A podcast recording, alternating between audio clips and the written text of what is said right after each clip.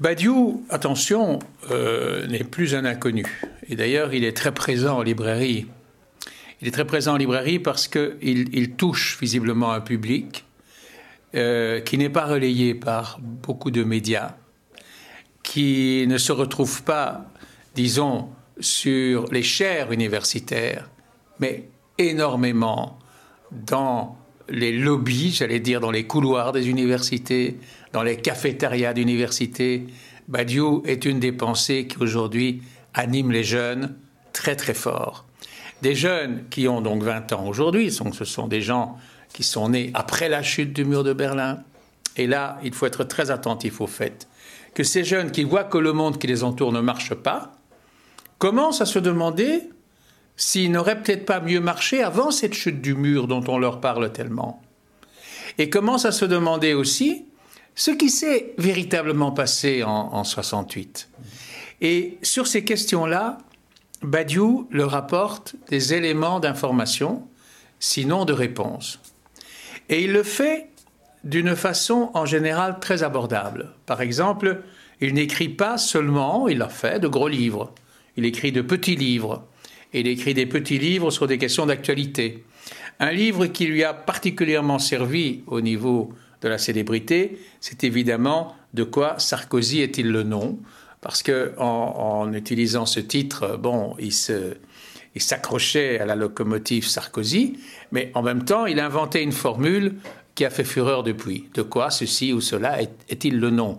Qui est une question méthodique en réalité. C'est que on voit un concept, on voit même un personnage, et on se dit bon, qu'est-ce que ça représente? Ce qui est très intelligent dans l'option qu'il a prise pour Sarkozy, c'est qu'on aurait pu s'attendre à ce qu'il écrive un livre sur le modèle, par exemple, du, pamphlet de Victor Hugo sur Napoléon III, le fameux Napoléon le Petit. Et d'ailleurs, lui-même aussi a utilisé à certains moments l'expression Napoléon euh, à, propos, à propos de Sarkozy. Mais il ne s'arrête pas à des questions aussi personnalisées. Il, considère à juste titre que Sarkozy, comme n'importe qui, est le symptôme d'autre chose. Il est symptôme de quoi? Alors évidemment, c'est une méthode qui consiste à réagir très rapidement sur l'actualité et qui présente des risques. Par exemple, j'aimerais bien que Badiou nous fasse un nouveau Sarkozy après les négociations actuelles au niveau européen, où on est, indiscutable que euh, on peut approuver ou ne pas approuver ses positions, qu'il joue à l'intérieur d'un appareil euh, relativement lent et relativement pesant, euh, le, rôle de la mouche du coche et que c'était absolument indispensable de se fâcher tout rouge, de s'opposer clairement aux adversaires, et il a joué un rôle objectivement euh. D'ailleurs, je lis dans la presse de, ce matin que euh, des gens disent que Herman Van Rompuy avait imaginé un procédé qui aurait permis d'empêcher que Cameron quitte le navire mais c'eût été un procédé à la belge, c'est-à-dire prendre le quatrième paragraphe du deuxième addenda et demander qu'on réagisse là-dessus. Ça n'aurait évidemment pas eu la dimension spectaculaire du non, non, non, non de Sarkozy. Donc, euh, Badiou est suffisamment objectif, à mon avis, pour nous donner un autre, un autre Sarkozy, sans du tout revoir les positions de ce livre-ci, qui attachait beaucoup d'importance à la symbolique euh, de la soirée au Fouquet's, euh, euh, du départ sur un yacht au lendemain de, l'élection, qui, à mon sens d'ailleurs, apparaissent plus comme une espèce de candeur de la part de l'intéressé, c'est-à-dire de, croire que, bon, au moins le soir où arrive cette chose qu'on a attendue si longtemps, on peut un peu faire la fête. Mais tout fait signe, et le philosophe, il est là pour, pour isoler des signes et pour les interpréter. De la même manière, il a sorti beaucoup plus récemment, il y a à peine quelques, quelques semaines, un livre qui s'appelle Le réveil de l'histoire. Et le réveil de l'histoire, c'est une réflexion sur le printemps arabe. Alors, c'est une vision, évidemment, déjà aujourd'hui, qu'on peut considérer comme angélique sur le printemps arabe, puisqu'on sait qu'on déchante déjà au Caire euh, et ailleurs aussi. Euh, mais euh, Badiou est évidemment féru de trouver dans, dans ces événements quelque chose qui, d'une certaine façon, l'embarrasse. Parce que Badiou est quelqu'un qui, par exemple, prend le risque de mettre en question le fonctionnement démocratique contemporain. Donc, dans le même temps, il dit euh, l'appel à la démocratie dans ces pays est quelque chose dont je dois reconnaître le bien fondé.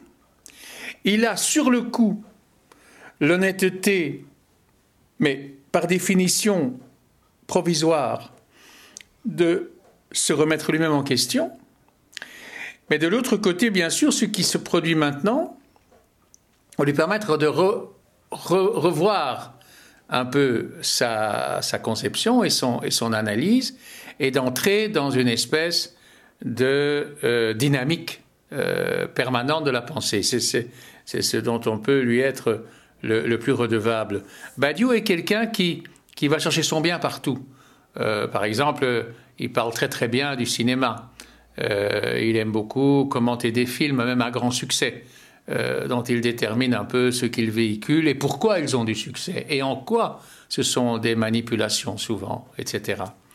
Et par exemple, un des grands, des grands paradoxes de Badiou, et c'est comme ça que euh, moi je m'y suis intéressé, c'est que c'est un grand admirateur de Wagner. Et, euh, pratiquement depuis toujours. parce qu'il se trouve qu'il est le, le fils du maire de Toulouse, et on sait qu'à Toulouse, il y a un grand opéra et, que son père l'avait déjà amené adolescent à Bayreuth. Donc là, on a un penseur de gauche, un penseur néo-marxiste, d'aucuns diront néo-stalinien, un, penseur qui se refuse à condamner le maoïsme dans son ensemble, mais qui aime Wagner. Alors le mec qui aime Wagner, je crois que je suis autorisé à dire qu'on doit le relativiser, parce qu'il y a un point sur lequel j'ai moi-même insisté concernant Wagner, c'est d'une part sa participation aux événements révolutionnaires de 48, et deuxièmement cette idée qui doit absolument avancer, mais qu'il fait avancer, que d'autres essayent de faire avancer, c'est que la grande interprétation réelle de la tétralogie, c'est que c'est une condamnation du règne de l'argent. Euh, cet or du Rhin est condamné, euh, que c'est une, d'une certaine façon, il y a une dimension biblique, enfin, c'est une dénonciation du culte du veau d'or, euh, mais en même temps, on, peut lire euh, l'effondrement du Valhalla comme l'effondrement d'un système. Et comme c'est un grand poème, comme c'est une grande œuvre métaphorique, on peut faire entrer dedans quantité d'interprétations. Et une lecture de l'effondrement du système capitaliste devant lequel nous assistons en partie aujourd'hui serait d'aller projeter dessus les images du crépuscule des dieux. Euh, c'est la plasticité de la pensée de Badiou qui est formidablement excitante. En plus, il a une grande qualité, c'est qu'il n'a pas de notes en bas de page. Euh, grand, le grand problème de la philosophie, telle que, à mon avis, elle se pratique à notre époque, c'est qu'elle est universitaire, L'université, ça envoie à l'université. L'université, pour moi, ça s'écrit en deux mots, l'université. Et il n'y a plus d'univers direct, il n'y a qu'un univers qui passe par la citationnelle. Et Badiou, non. Euh, Badiou parle pour lui-même euh, et, il s'engage. Alors, il se trouve qu'il a un troisième livre, alors qui doit être entre toutes les mains, qui est un texte absolument, qui n'est pas un texte au demeurant, qui est euh, le résultat d'un entretien public qu'il a eu avec le rédacteur en chef de Philosophie Magazine, Nicolas Truong, un des rédacteurs en chef, qui s'appelle Éloge de l'amour. C'est une réflexion sur, euh, sur l'amour. Euh, c'est une chose absolument superbe euh, qu'il a réécrite alors, qu'il a re-rédigée et qui parle de notions très diverses. D'abord, qui brasse un petit peu euh, les, réflexions qui l'ont précédé. Et je citerai pour exemple que la manière dont il résume la pensée de Kierkegaard là-dessus, qui pour une fois, en une page et demie, apparaît d'une clarté aveuglante. Ce serait déjà une première qualité. Euh, l'autre point, c'est de s'élever contre deux visions contemporaines euh, de l'amour qu'il conteste. Euh, c'est ce qu'il appelle, la version libertine et la version libérale. Donc il est évidemment profondément libéral, antilibéral. Donc la version libérale consiste à mettre au centre de la relation un contrat, et évidemment qu'il y a là un déplacement de, de, ce qui est réellement l'amour à son sens, c'est-à-dire le passage par le deux, la scène du deux, comme il dit.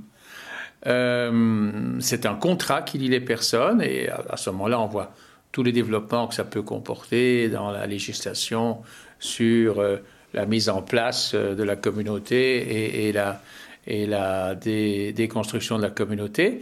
Et le point de vue libertin, c'est-à-dire le, point de vue qui consiste à ne voir dans l'amour qu'une consommation, euh, et surtout, il insiste beaucoup, une consommation sans risque. Je ne veux pas parler par là de, risque de maladie, mais plutôt de ce qui est un des slogans des agences matrimoniales ou des clubs de rencontres, dans lesquels on dit aux gens, euh, voilà, vous allez trouver un partenaire sans courir le risque de. Et le risque de quoi?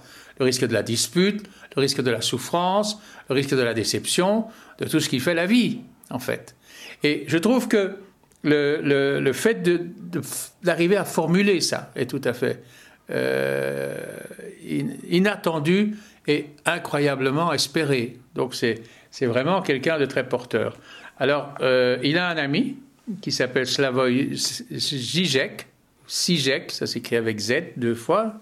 C'est un Slovène qui écrit en anglais, qui vient de faire un formidable tabac à Bruxelles mais comme par hasard, les francophones ne s'en sont pas aperçus parce que c'était organisé notamment euh, par euh, Passaporta. Il est allé parler dans la grande salle du Palais des Beaux-Arts, pleine à craquer, euh, il y a de ça une dizaine de jours, en anglais, avec un accent slovène à couper au couteau, et il a fait un triomphe, avec encore une fois un public extrêmement jeune.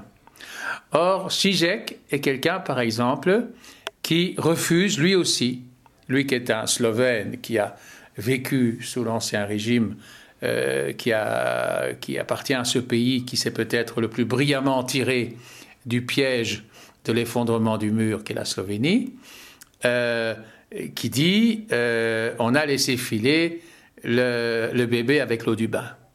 ce qui était déjà la thèse de ceux qui mettaient en garde plus tôt comme Günther Grass, par exemple, dont il faut quand même un peu se souvenir.